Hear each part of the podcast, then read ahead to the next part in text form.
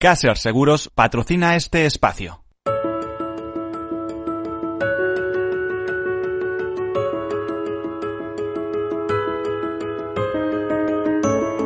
Tercer sector, un espacio para la economía social. Un programa dirigido por Miguel Benito.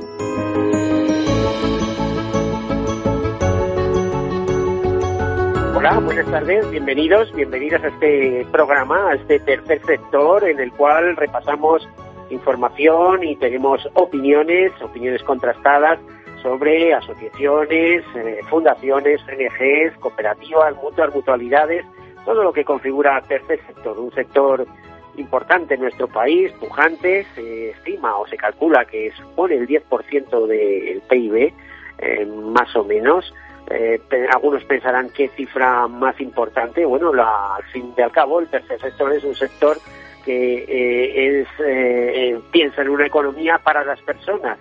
el tercer sector es un sector que no es público, que es privado, pero que mm, todos los beneficios que consigue se reinvierten en el fin fundacional, que normalmente coinciden con un fin de interés general las entidades de este sector están muy volcadas en la acción social, en la cooperación internacional, en la defensa del medio ambiente y en tantos y tantos pequeños y grandes temas que interesan eh, a todos. Imagínense pues una pequeña fundación eh, que se dedica a, a, investigar algún tipo de enfermedad rara, eh, recaudando fondos, etcétera, o una asociación eh, que está creada para mm, ayudar, eh, por ejemplo, a, culturalmente a, personas desfavorecidas o a, jóvenes menos favorecidos. En fin, ya saben que para ser ONG además hay que ser asociación o fundación. El tercer sector, les decía, nuestro país 10% del PIB parece eh, una broma, pero no lo es. Y piensan que la Confederación Española de Empresas de Economía Social agrupa 43.000 empresas con más de 2 millones de trabajadores, y que, por ejemplo, una de las vicepresidenciales ocupan las mutualidades. Y las mutualidades pues gestionan eh, más de 40.000 millones de euros eh, de activos gestionados, eh, claro, en su gran mayoría por cuenta de sus clientes, efectivamente, que son los mutualistas.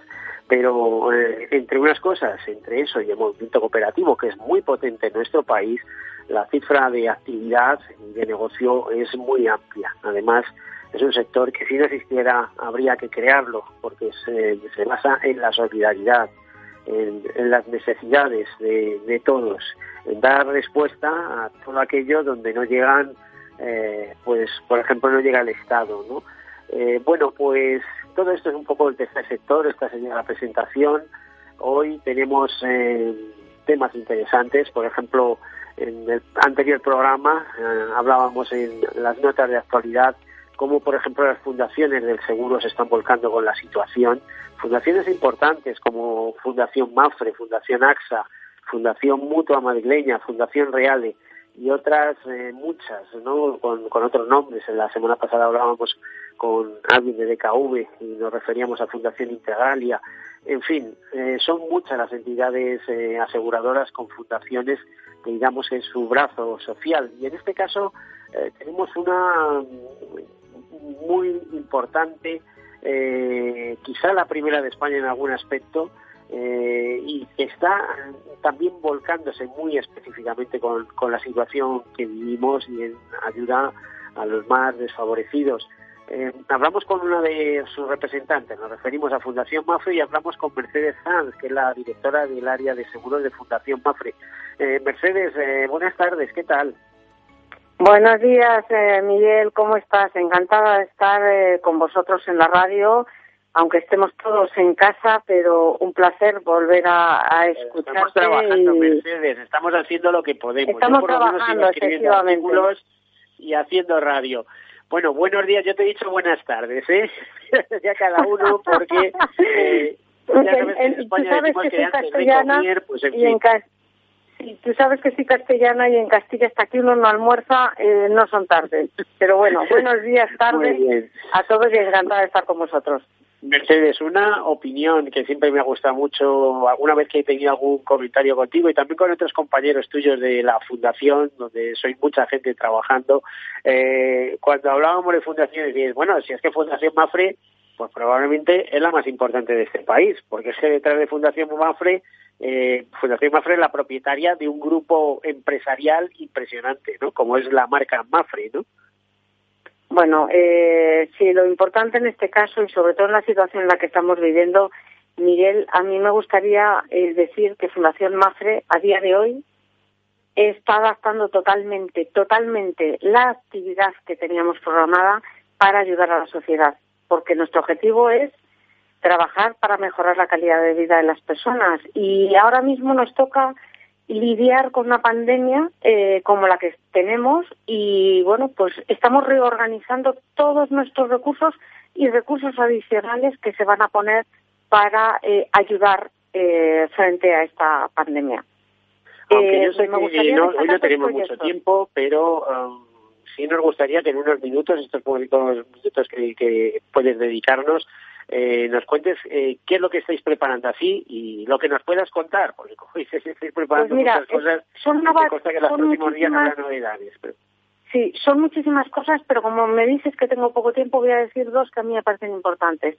Una, una donación que se ha hecho al Consejo Superior de Investigaciones Científicas para que pueda disponer de recursos suficientes para avanzar en todo aquello que pueda prevenir, proteger eh, frente a esta y, y futuras eh, pandemias.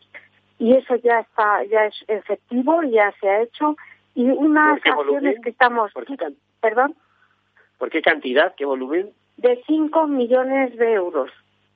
Pero 5 millones de euros no voladeros, sino que se han colocado en cuenta corriente del CECIP para que puedan empezar a. ¿no? Efectivamente, efectivamente.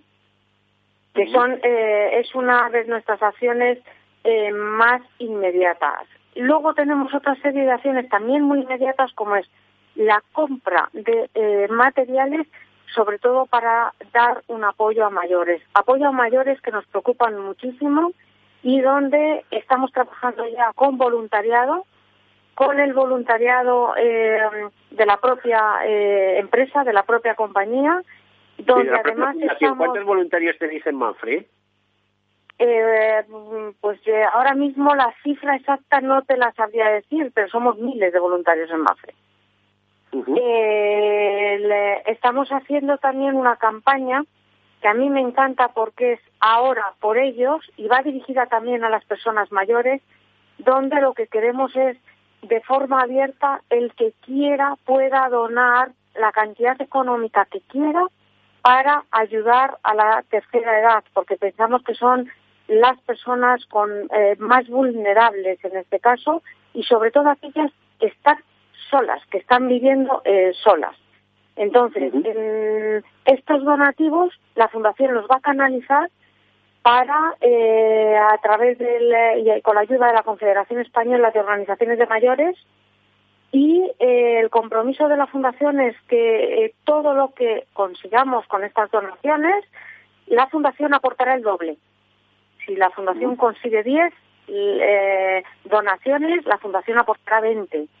Eh, con lo cual estamos hablando de una donación muy eh, activa para ayudar a este sector de, de, riesgo como son los mayores, con un importe máximo de las donaciones de la Fundación de 300.000 euros. Eh, Oye, y, te, te, iba a decir, Mercedes, ¿en qué, sí. ¿en qué aspectos se les ayuda a los mayores exactamente? ¿En cuidados personales, en aseo, en alimentación, en acompañamiento, ¿cuál es exactamente la labor que vais a desarrollar ahí? Pues sobre todo eh, está dirigida más a las personas que están solos, pues en la compra de alimentos, en, la, en medicamentos, en, en, en, compañía telefónica, en atención telefónica, en todo aquello que se están detectando necesidades concretas, que son asociaciones con las que vamos a colaborar, que están muy próximas a este, a este colectivo. Eh, la gente que quiera donar lo puede hacer. Tenemos en la página web eh, a través de ser solidarios y con una campaña que se denomina Ahora por ellos.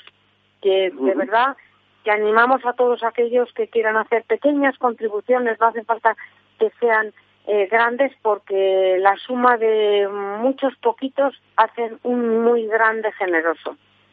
Pues te voy a decir, eso es una teoría aseguradora. Las pequeñas cantidades se pueden llegar a convertir en grandes cúmulos.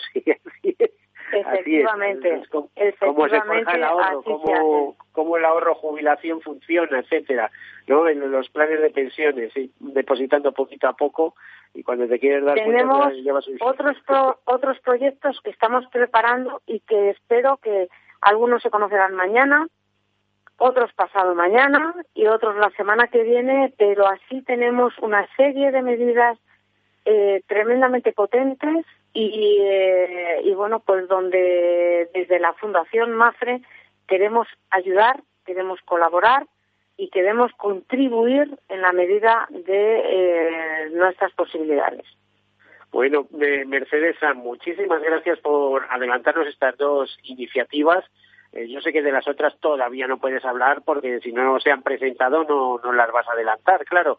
Eh, pero de todos modos contamos contigo para que en una próxima edición del programa o, en intervenciones sucesivas eh, nos vayáis contando qué es lo que estáis haciendo. Quedamos en eso, Mercedes. Fenomenal. A vuestra disposición. Muchísimas gracias. Mucha salud para todos y mm, a cuidarse y a quedarse en casa. Eh, muchas gracias, Mercedes San, directora del área de seguros de Fundación Mafre. Gracias, eh, Mercedes, hasta otra. Tenemos también con nosotros a José Ángel Palacios. José Ángel. José Ángel. Bueno, no sé qué puede haber eh, ocurrido. Eh, curiosamente, ¿Hola? Mercedes San nos ha estado hablando. Sí, hola. Sí, estoy aquí, estoy aquí. Estaba saludando, pero no, sí, no, no estabas haciendo. Digamos, te he pillado un poco de improviso. Eh, no, no, no, estaba... estaba... Porque estaba, estaba pensando, madre mía, si es que encaja perfectamente con el otro tema que vamos a tocar. Eh, José Ángel Palacio, director de comunicación de la ONG Grandes Amigos, Grandes Amigos porque se refiere a la vocación de esta ONG, que ahora nos, nos cuenta un poquito de ella, eh, a, eh, a, las personas mayores. Eh, una ONG que, si mal no recuerdo, nació en Francia, ¿no? Eh, José Ángel. ¿Qué tal? Sí, Miguel. Pues efectivamente, fue justamente después de una situación muy crítica como la que estamos viviendo hoy, después de la Segunda, de la segunda Guerra Mundial, bueno, pues un, un aristócrata francés se dio cuenta de que muchas personas mayores se habían quedado solas después de tantas bajas en la guerra y creó un proyecto en el que nosotros nos inspiramos ya hace más de, de 16 años naciendo en un pequeño barrio de Madrid con un grupo de voluntarios, de jóvenes que habían vivido esa experiencia de voluntariado acompañando a mayores en, en aquel proyecto francés y que lo trasladaron a Madrid y vieron que, que es que efectivamente con la sociedad actual muchas personas mayores se están quedando solas. Eh, ya no solo sí, efectivamente. con alguien necesita alguien que les lleve el pan un poco de conversación sobre todo ese apoyo afectivo ese apoyo afectivo es fundamental eh, y más ahora en esta situación actual del COVID-19, pues ya no es solo que estén solos aislados físicamente, que también es algo muy importante, que intentamos dar eh, solución mm, con voluntarios que les puedan llevar los recados, alguna medicina, alguna comida, pero sobre todo en esta situación tan crítica que estamos viviendo, ese apoyo afectivo que están dando los voluntarios de grandes amigos es fundamental para que las personas mayores puedan amortiguar esta situación y sobre todo salir bien.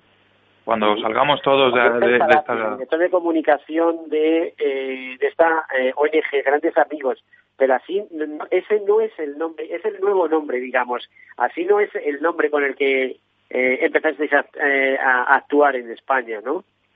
Sí, antes éramos Fundación Amigos de los Mayores y ya hace más de un año funcionamos como grandes amigos. Entendemos que y, más con, mirando al futuro, ¿no? Mm, tenemos que potenciar sobre todo relaciones de reciprocidad, de horizontalidad, lejos de ese paternalismo tradicional que ha estado ligado a las personas mayores y que todavía pesa mucho, eh, donde lo que estamos comprobando es que cuando unimos a una persona voluntaria con una persona mayor para que queden cada semana eh, para charlar, tomar un café, pasear, eh, eso al final se convierte en, en una gran amistad donde efectivamente el voluntario ayuda a la persona mayor a salir de esa situación de soledad, de aislamiento. Pero la persona mayor también ayuda mucho a la voluntaria y es algo recíproco. Por eso queríamos poner en valor eh, esa situación de total equidad, horizontalidad, ¿no?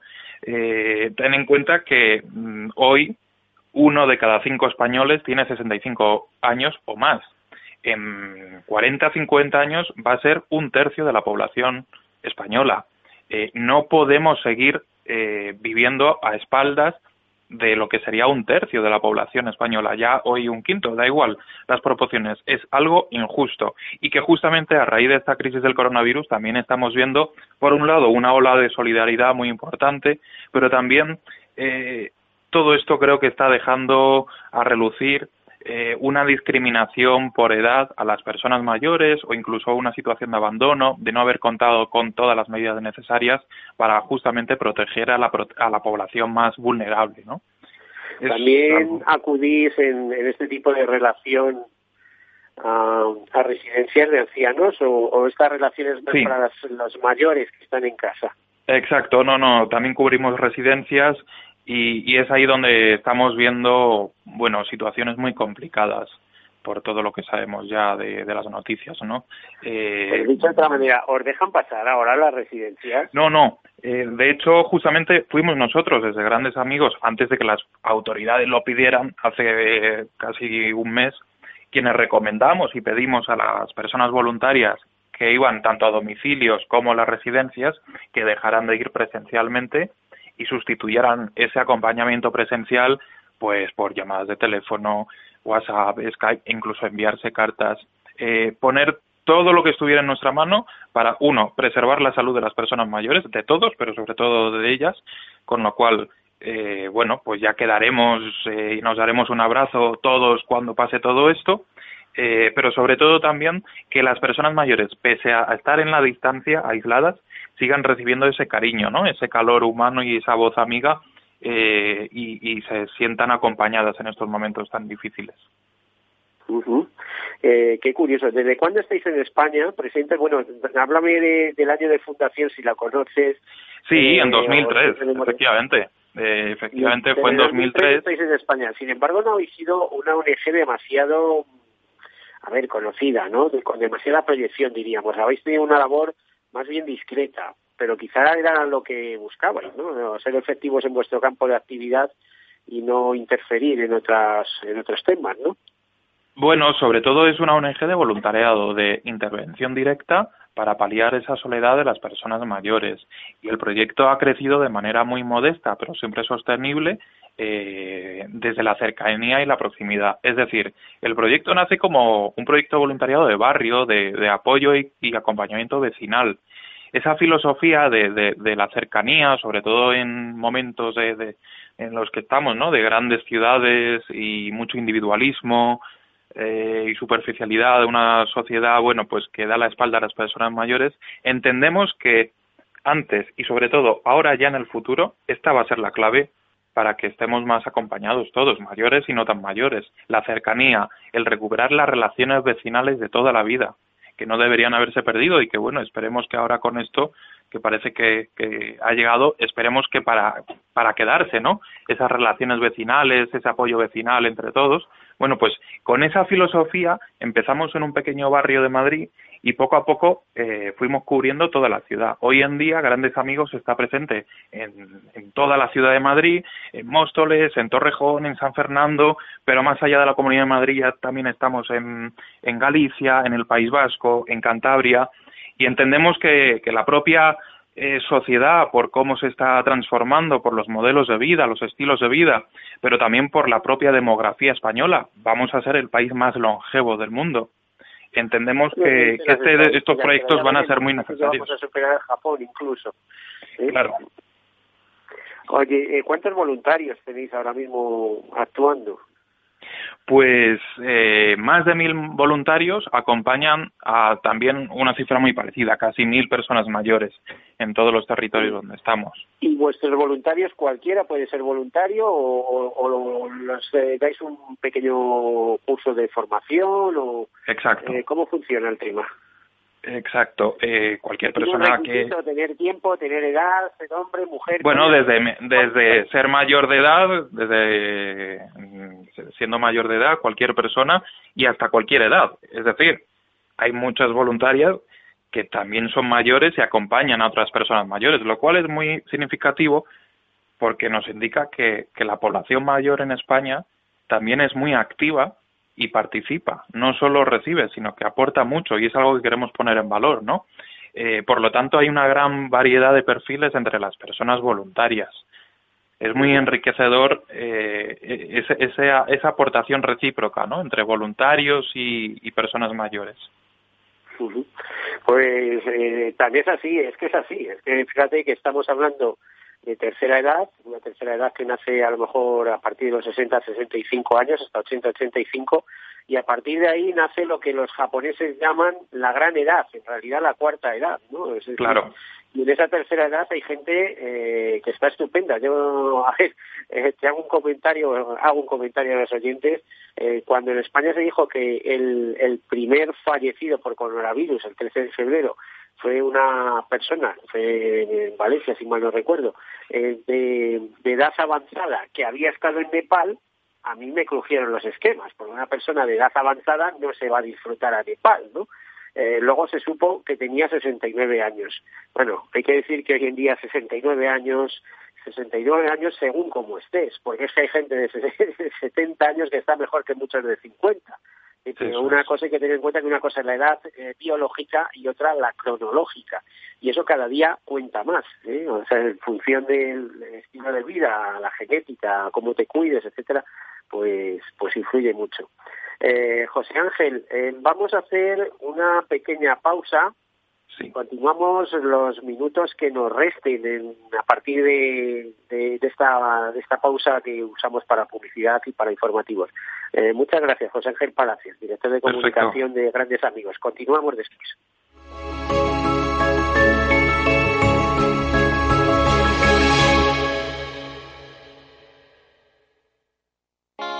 ¿Está tu bufete bien posicionado en Google? El 77% de usuarios buscan los servicios que necesitan Internet. Si no te encuentran a ti, encontrarán a tu competencia. En comunicación jurídica llevamos 20 años ayudando a dar visibilidad a empresas del sector legal. Web corporativa, estrategias publicitarias, marketing en redes sociales. Infórmate en comunicacionjurídica.com o en el mail info arroba comunicacionjurídica.com. Comunicación Jurídica. Hacemos visible tu despacho.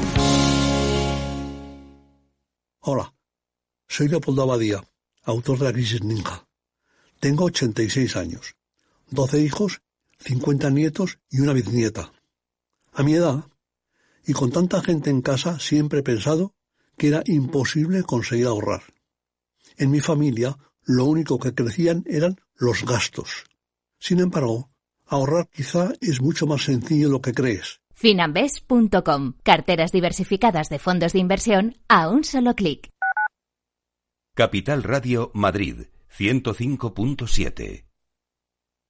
Disfruta de la mejor cocina gallega en Montes de Galicia. Todo un clásico moderno en el barrio de Salamanca. Disfruta de la variada dieta atlántica, de las mejores carnes y pescados tratados con respeto y transparencia y regados con una de las mejores bodegas de la zona. En grupo, en familia o en pareja, Montes de Galicia te ofrece el espacio perfecto en cada ocasión.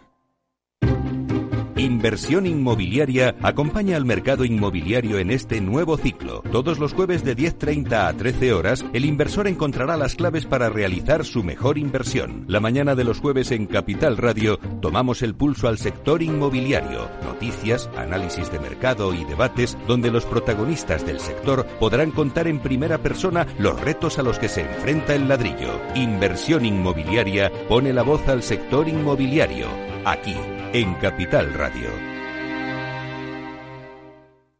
En el restaurante Gaztelubides somos rigurosos con la selección del producto para crear recetas imaginativas que acompañamos de una bodega generosa y brillante y de nuestra magnífica terraza durante todo el año. Restaurante Gaztelubide, carretera de La Coruña, kilómetro 12200, La Florida. Teléfono 91 372 8544. Una recomendación del programa gastronómico Mesa y Descanso. Esto te estás perdiendo si no escuchas a Luis Vicente Muñoz en Capital, La Bolsa y la Vida. El riesgo italiano es de otra galaxia y sería un error eh, analítico serio confundir lo que está ocurriendo en Italia con la situación abierta en, en nuestro país. No te confundas. Capital, La Bolsa y la Vida con Luis Vicente Muñoz, el original. Tercer sector, un espacio para la economía social. Un programa dirigido por Miguel Benito.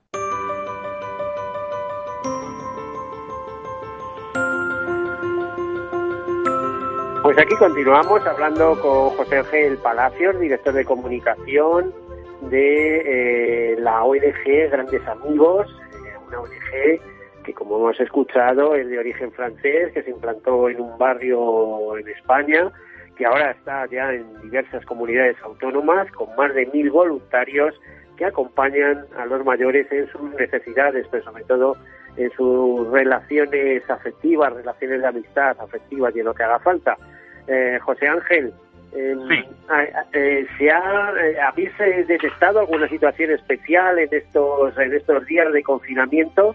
Os llaman más, por lo que me estabas contando, os habéis volcado sobre todo en, en, en el teléfono y en, en los medios, no, no, en, no en la visita cercana, a menos que no quede más remedio, pero, pero estáis viendo mm, que vuestros voluntarios detectan una mayor necesidad de relación de esas personas que están que son mayores y que están solos, que están aislados.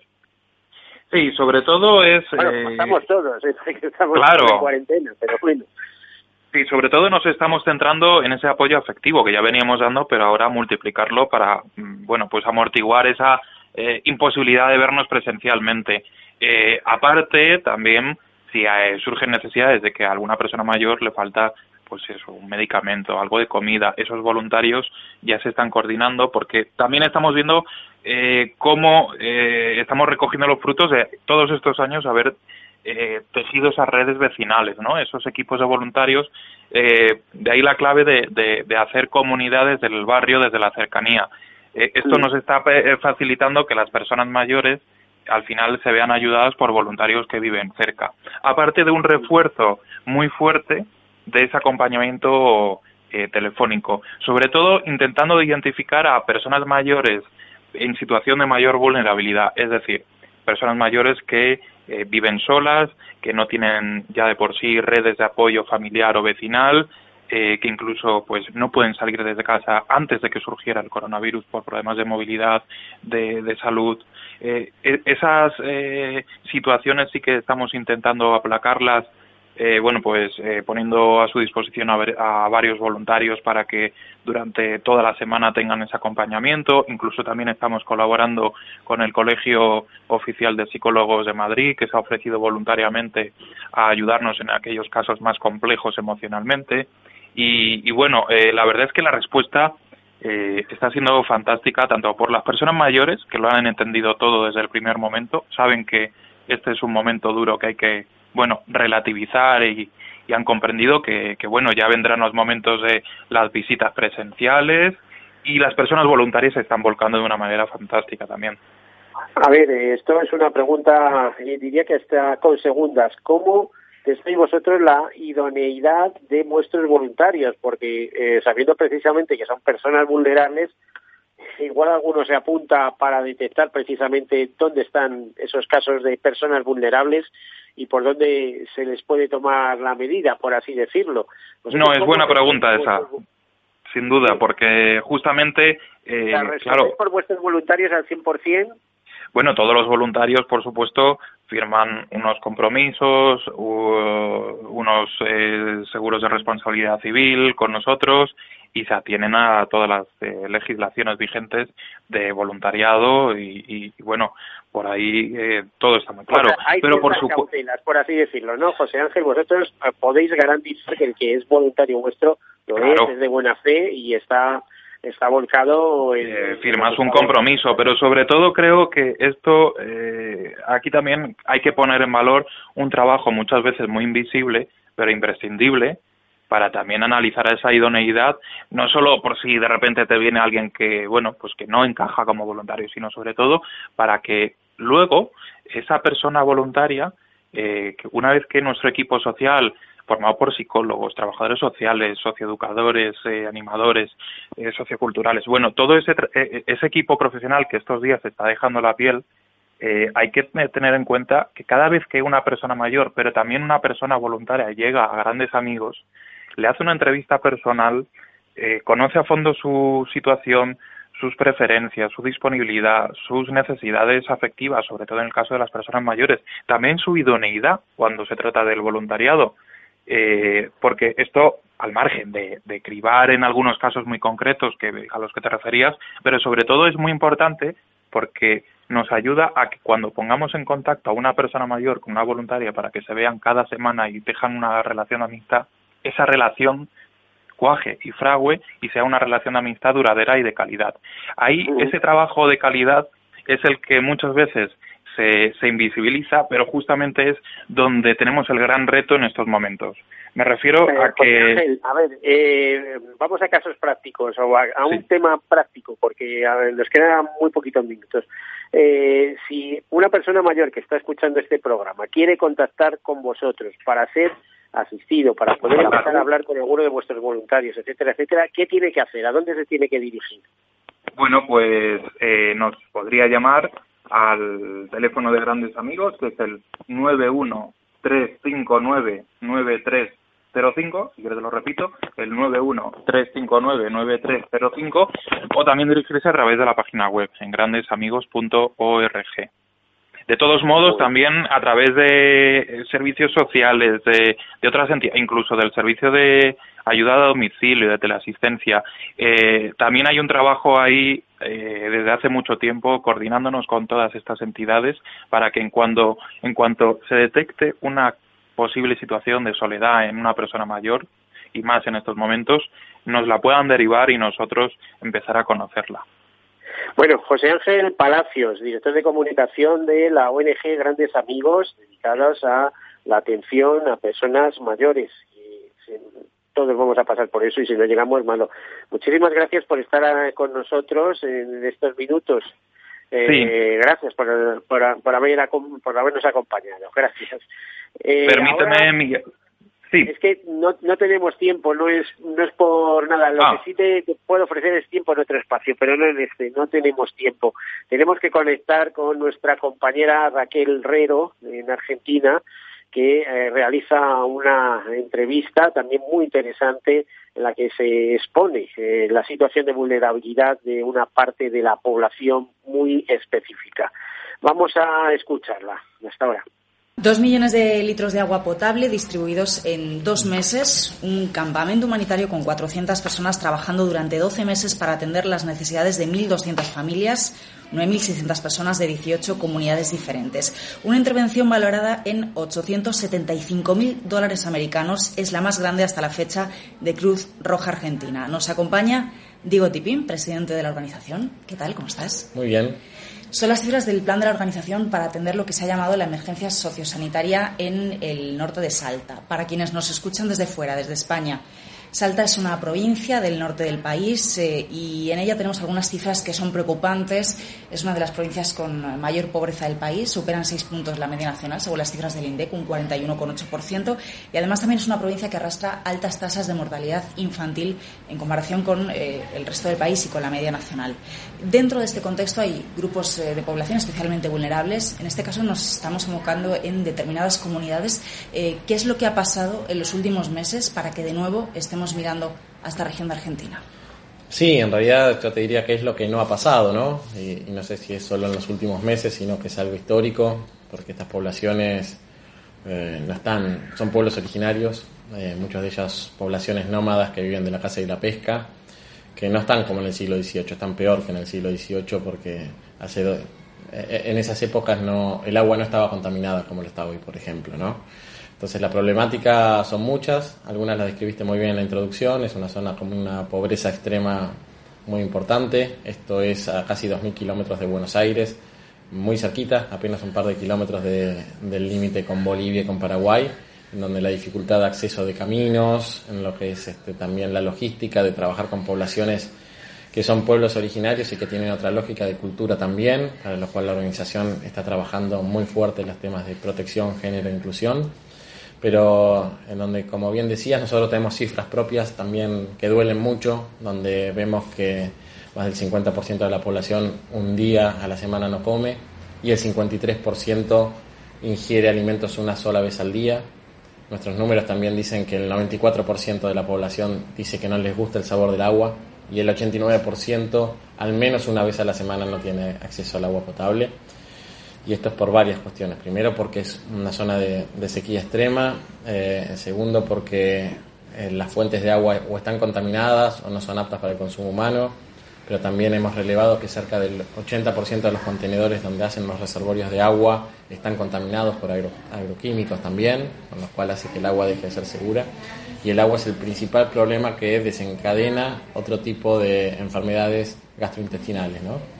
Eh, así que el trabajo que está haciendo la organización es muy grande, está montando un campamento humanitario por donde van a pasar cerca de 400 voluntarios de la Cruz Roja. Allí vamos a hacer eh, una potabilización masiva de entre 2 millones y 3 millones y medio de litros de agua en los próximos tres meses. Esto es gracias al apoyo enorme de la Cruz Roja Española, que nos está enviando lo que nosotros llamamos ERU, que es una planta de respuesta de emergencia, una unidad para potabilización masiva de agua. Es el segundo modelo más grande que tenemos en el mundo. Puede dar solución de agua hasta para 40.000 personas diarias. Pero también vamos a trabajar con, las, con una solución que ningún plan gubernamental está atacando, que es el tema de las poblaciones que se desplazan. Porque ellos no se pueden llevar los pozos de agua.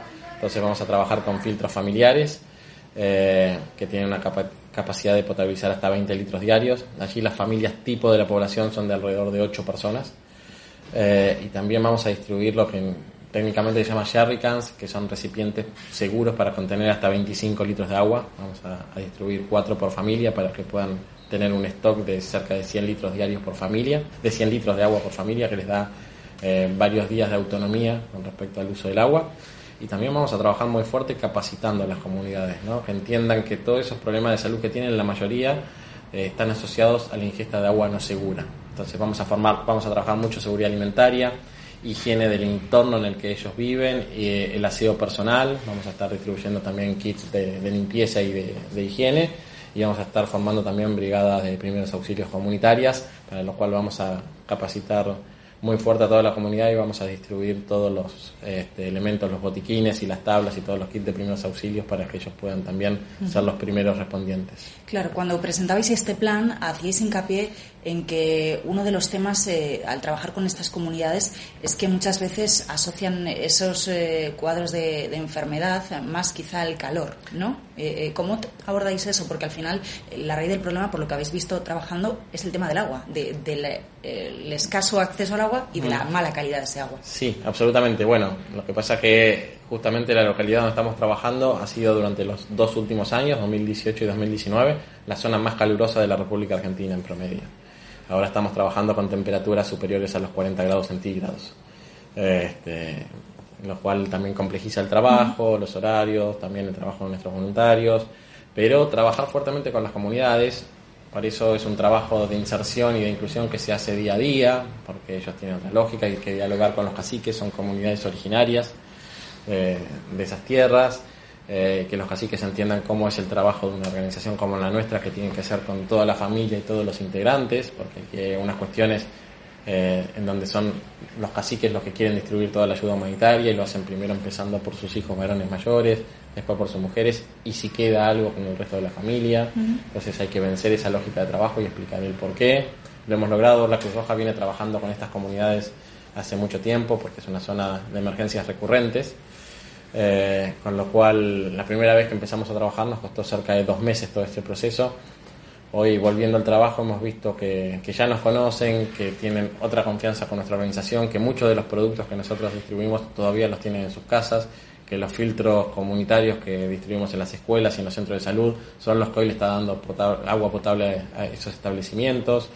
Eh, nosotros estamos llevando una solución de corto y mediano plazo, porque estos también filtros familiares tienen una vida útil de cinco años, con lo cual mientras los gobiernos hacen las obras de infraestructura que pueden dar una solución definitiva, este, nosotros estamos aportando hoy una respuesta de calidad para superar todos estos problemas. Por el, por el gobierno te quería preguntar. Eh, decías que es una zona de emergencia recurrente, es como que cada cierto tiempo aparecen este tipo de noticias, ahora nos volvemos a fijar en ello. Eh, vosotros le habéis presentado este plan al gobierno. Eh, también le habéis advertido en el pasado al gobierno de, de, ciertas circunstancias que podían volver a ocurrir, ha ocurrido. ¿Qué respuestas da el gobierno? Sí, nosotros hemos presentado este plan. Bueno, en primer lugar fuimos convocados por el gobierno, por el gobernador de Salta, junto con, con la Organización de Naciones Unidas, estuvimos también allí, allí con la gente de la Unión Europea, que nos está dando una mano a la Cruz Roja Argentina muy, muy importante. Eh, nos pidió un poquito que nos sumemos a la coordinación de esta respuesta y después de haber con nuestros propios equipos hecho todo un relevamiento y diseñado un plan de acción que ya sabemos que funciona porque lo hemos instrumentado en el pasado, este, se lo presentamos tanto al gobierno nacional como provincial. Eh, las cuestiones que nosotros entendíamos también de los planes gubernamentales que se están aplicando y que había que mejorar, les hicimos nuestra sana crítica en privado, como debe ser.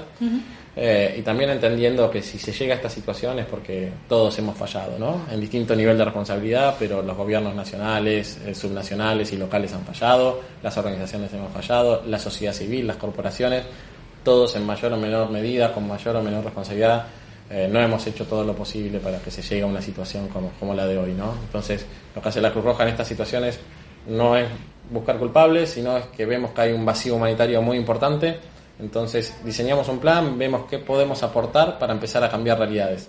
De este plan de acción, la Cruz Roja a través de sus socios internacionales, como por ejemplo la Cruz Roja Española, pero también nosotros actores, Unión Europea, fondos propios argentinos, eh, estamos eh, aportando la mitad de los fondos para que este plan pueda ser una realidad y ya lo estamos ejecutando y seguimos moviéndonos y buscando socios para completar estos otros 400 mil dólares que hacen falta. ¿Qué le pedís al gobierno para que ayude en, este plan? No sé si por la parte de la financiación que falta, el tema impositivo, que también es aquí eh, importante en el caso de la ayuda humanitaria en Argentina. Sí, esto va a ser muy difícil de entender en Europa, pero aquí en Argentina la ayuda humanitaria paga IVA. Nosotros estamos potabilizando agua para cada familia un valor de lo que son 3 pesos argentinos por día. Si, si no tuviésemos que pagar impuestos, lo haríamos a 2,13 esto a valor euro es muy difícil de decir cuánto es, porque es menos de, son 5 centavos de euro más o menos por, por, familia por día lo que sale llevar el agua potable allí. Eh, todo lo que traemos paga tasa aduanera, pagamos eh, IVA, ingresos brutos, un montón de impuestos que también estamos pidiendo al gobierno que, ya que no aportan fondos, porque lo hemos solicitado, pero nos han contado de la situación crítica de, del Estado hoy, en todos sus niveles, bueno, por lo menos que no nos cobren impuestos a una operación humanitaria que tiene como fin salvar vidas humanas. Volviendo a las comunidades, eh, hablamos de 18 comunidades, como decías antes, algunas son nómadas, otras no. Me imagino que también son, son lenguas, son idiomas, son culturas distintas. Eh, ¿Cómo atajáis estas eh, diferencias sociales, culturales a la hora de, de trabajar allí? Mira, nuestros voluntarios tienen una gran capacidad de relacionarse con las comunidades, porque somos, las organizaciones civiles somos parte de la comunidad, pero también el, símbolo de la Cruz Roja es un símbolo de esperanza en todo el mundo. Eh, tenemos voluntarios locales que algunos hablan la lengua, muchos caciques, algunos hablan español, eh, pero nosotros toda nuestra documentación la producimos también en sus lenguajes originarios para que ellos también sean más fácil el, el acceso a la información y algunas de estas capacitaciones lo podemos hacer también con la misma lógica, pero también sobre todo un poco lo que te decía antes, las cuestiones de protección de género, ¿no? de inclusión, de esto de vencer esa lógica de, los caciques y de trabajar con toda la familia, porque generalmente los más pequeños son los más vulnerables y los que necesitan una ayuda inmediata. Entonces es un trabajo que se construye día a día y cuando ellos van viendo que lo que la Cruz Roja aporta es una solución a sus problemas, somos mucho más fácilmente aceptados. Como ya tenemos ese trabajo previo, en esta oportunidad es mucho más fácil para nosotros el, trabajo y aparte hemos montado un campamento humanitario en el medio de la comunidad, lo cual también nos da una cercanía con ellos muy, importante, ¿no? que ellos lo ven día a día, ven a nuestra gente viviendo ahí, ayudándolos, hemos montado una enfermería también para darle una primera asistencia a los problemas de salud y hacer algunas derivaciones, entonces todo eso genera mucha confianza, pero claro, es, para quien no tiene el hábito o el conocimiento es una barrera muy importante en los primeros días. Claro, es todo un trabajo de, mm. deconstrucción y de construcción posterior. Mm. Em, ¿Qué expectativas tenéis? Eh, porque hablamos de, un plan a, 12 meses, me hablabas antes mm. del corto y del medio plazo. Eh, ¿Qué expectativas hay generalmente?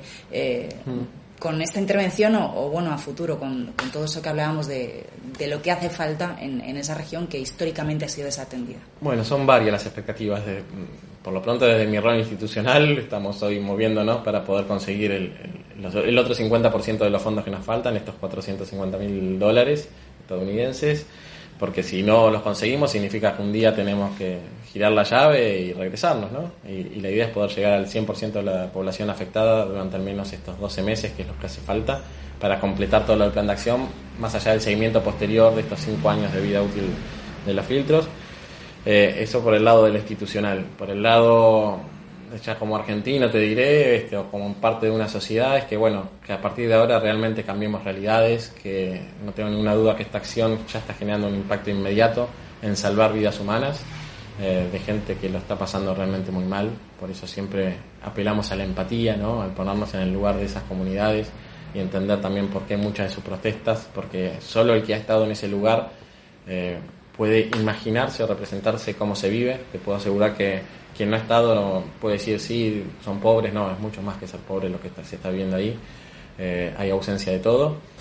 Y, y, que se hagan finalmente estas obras, que cambien realidad, pero sobre todo que haya un seguimiento. Muchas obras se hicieron y luego no hubo mantenimiento, con esto me refiero sobre todo a los pozos de agua, entonces esos pozos cayeron en desuso, las bombas dejaron de funcionar y eso implica que no tengan acceso al agua segura. ¿no? Entonces, nosotros estamos por un lado capacitando y formando a las comunidades para cambiar mentalidades, para que asocien la falta de agua a sus problemas de salud, de, agua segura me, refiero, y por otro lado que los gobiernos se comprometan de una vez por todas. Hoy lo están haciendo un poco también porque esto tiene visibilidad nacional e internacional, pero a lo mejor en 3, 4, 5 meses ya no la tiene y la gente necesitamos, necesita que ahí sigamos estando, ¿no? Así que ese es el compromiso nuestro como organización y esperemos que este compromiso se traslade al resto de los decisores.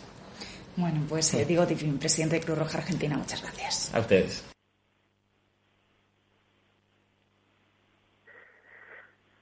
Bueno, pues hemos escuchado la entrevista que Raquel Reiro le ofrecía o le realizaba alto cargo de la, de la Cruz Roja de Argentina, el cual nos ha puesto de manifiesto, como podemos escuchar, que hay mucha gente muy vulnerable en muchos países, también en países hermanos como Argentina, eh, países donde, como vemos, muchas veces no se tiene casi derecho a, al acceso a agua limpia. Eh, pues lógicamente ni agua, ni alimentos, ni salud, ni ni viviendas dignas, ni nada de nada. Pensemos en estas cosas para sentirnos, a pesar de todo, afortunados en nuestro confinamiento. Pues hasta aquí ha llegado hoy este programa, este tercer sector, un poquito variado, eh, básicamente dedicado a los mayores y a los vulnerables, en este caso de, de otros países, como es el caso de Argentina. Damos las gracias a Raquel Herrero por este eh, reportaje que nos eh, envía desde, desde este país, amigo y hermano. Eh, a todos ustedes solo nos queda desearles pues, una feliz semana, que disfruten de esta hermana lluvia y de esta... Caser Seguros ha patrocinado este espacio.